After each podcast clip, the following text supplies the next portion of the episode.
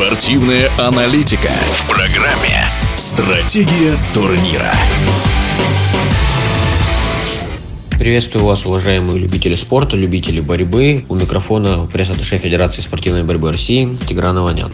Совсем недавно в столице Польши, в Варшаве, завершился чемпионат Европы по спортивной борьбе. Разыгрывалось 30 комплектов наград. Сборная России выступила блестяще, завоевали 23 медали, 13 из которых золотые. Борцы вольного стиля завоевали 6 золотых медалей, российские девушки завоевали 2 золота, и борцы греко-римского стиля завоевали 5 золотых наград.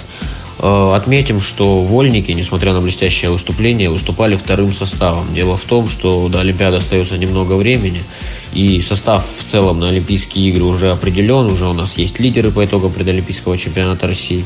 Однако тренерский штаб во главе с главным тренером приняли решение дать возможность нашим молодым спортсменам также почувствовать европейский ковер, обрести уверенность, пройти вот эту вот э, европейскую конкуренцию на себе. И как результат у нас из шести золотых наград пять спортсменов стали чемпионами Европы впервые. Касаемо женского выступления, там э, российские девушки завоевали две золотых награды. Это Стальвира Ошуш и Ольга Хорошавцева. Отметим, что выступала и олимпийская чемпионка 2012 года, единственная олимпийская чемпионка в истории России Наталья Воробьева которая совсем недавно вернулась на ковер после рождения ребенка, она завоевала серебряную награду. А о выступлении борцов греко-римского стиля расскажет бронзовый призер в весовой категории до 130 килограммов Зураб Гедахаури. В прошлом году я первый раз участвовал на чемпионате Европы среди взрослых. Был очень близок к бронзовой медали. Буквально 20 секунд отделял от победы. Но, к сожалению, допустил детскую ошибку и проиграл встречу, в которой просто был обязан побеждать. Да, это был серьезный удар. Много ночей после этого проведены в мыслях об этой встрече, о том, что почему и как, что надо исправлять. Поэтому нынешний чемпионат Европы был вдвойне важен. Слава богу, получилось завоевать третье место. Конечно, хотелось золота. Любой спортсмен едет только за победой.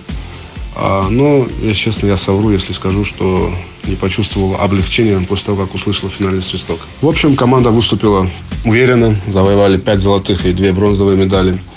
Ребята показали зрелищную борьбу. В итоге мы, наша команда заняла первое командное место, доказала в очередной раз, что является, если не самой сильной сборной, то одной из самых сильных сборных в мире. И это было вдвойне приятно, потому что у нашего тренера, главного тренера, пятикратного чемпиона мира Гоги Мумановича Гагашвили, было день рождения на следующий день после соревнований. И команда вот преподнесла такой подарок. Также было символично то, что ему исполнилось 52 года, и мы заработали 5 золотых и 2 бронзовые. Такое совпадение.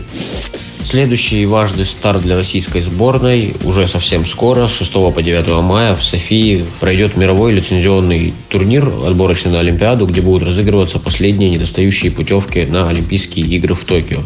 У борцов вольного и греко-римского стиля недостает по одной путевке, у женской команды не хватает трех путевок. В эфире был Тигран Аванян, пресс-атташе Федерации спортивной борьбы России. До новых встреч! Стратегия турнира.